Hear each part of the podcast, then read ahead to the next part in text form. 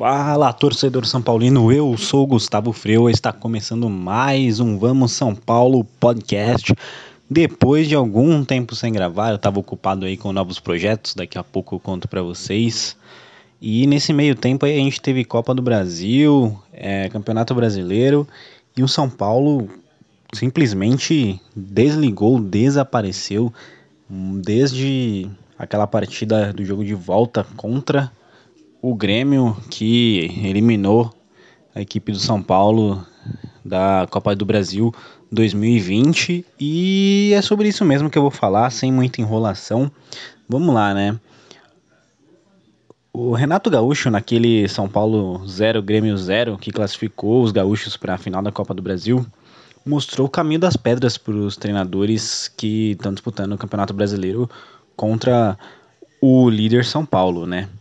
Que é que é deixar com que os jogadores menos técnicos do São Paulo, como o Luan e os zagueiros, comecem a armar as jogadas ofensivas. E, sobretudo, mais importante é congestionar o meio de campo, que é onde o São Paulo gosta de trocar passes. Então, é, quem faz isso consegue tirar uma das grandes armas do São Paulo, que é a troca de passes em velocidade no campo de ataque. O Grêmio fez isso muito bem.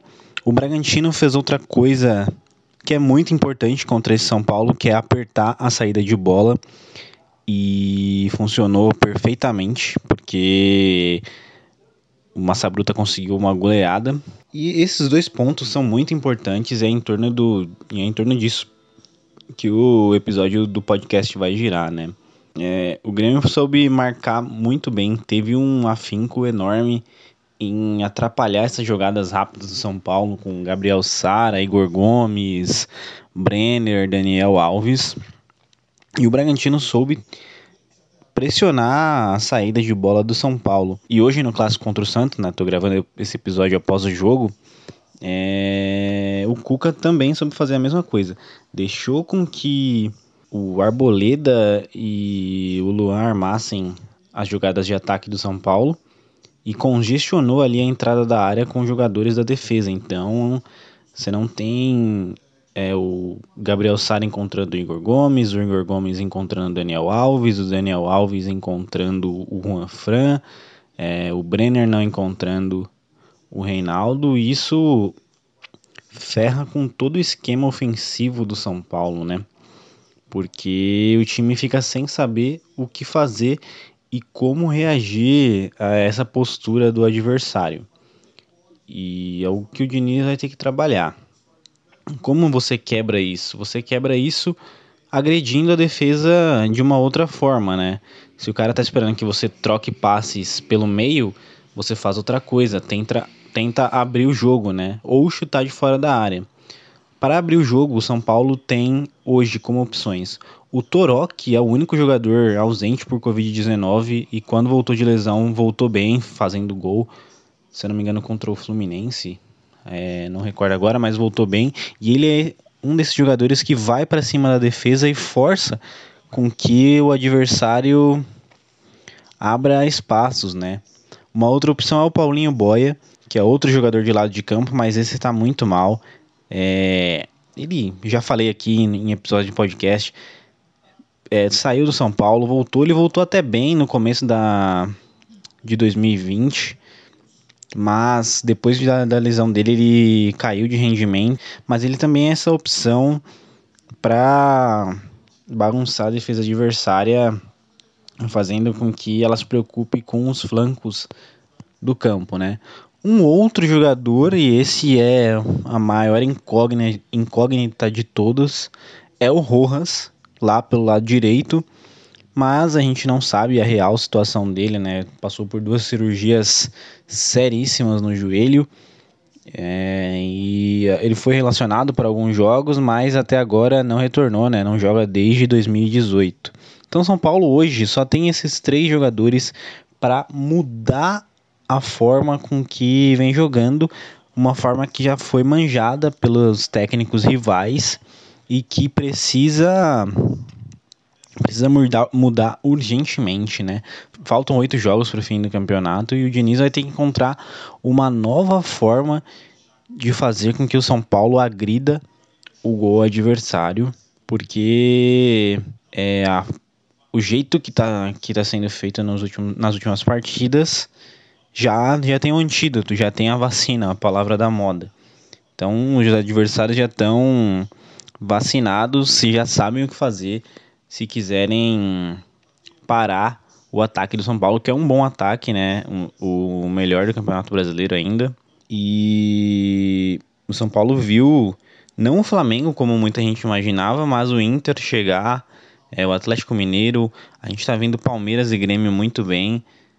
E o time do São Paulo não consegue somar pontos para se distanciar. Então a reta final do Campeonato Brasileiro vai ser uma loucura.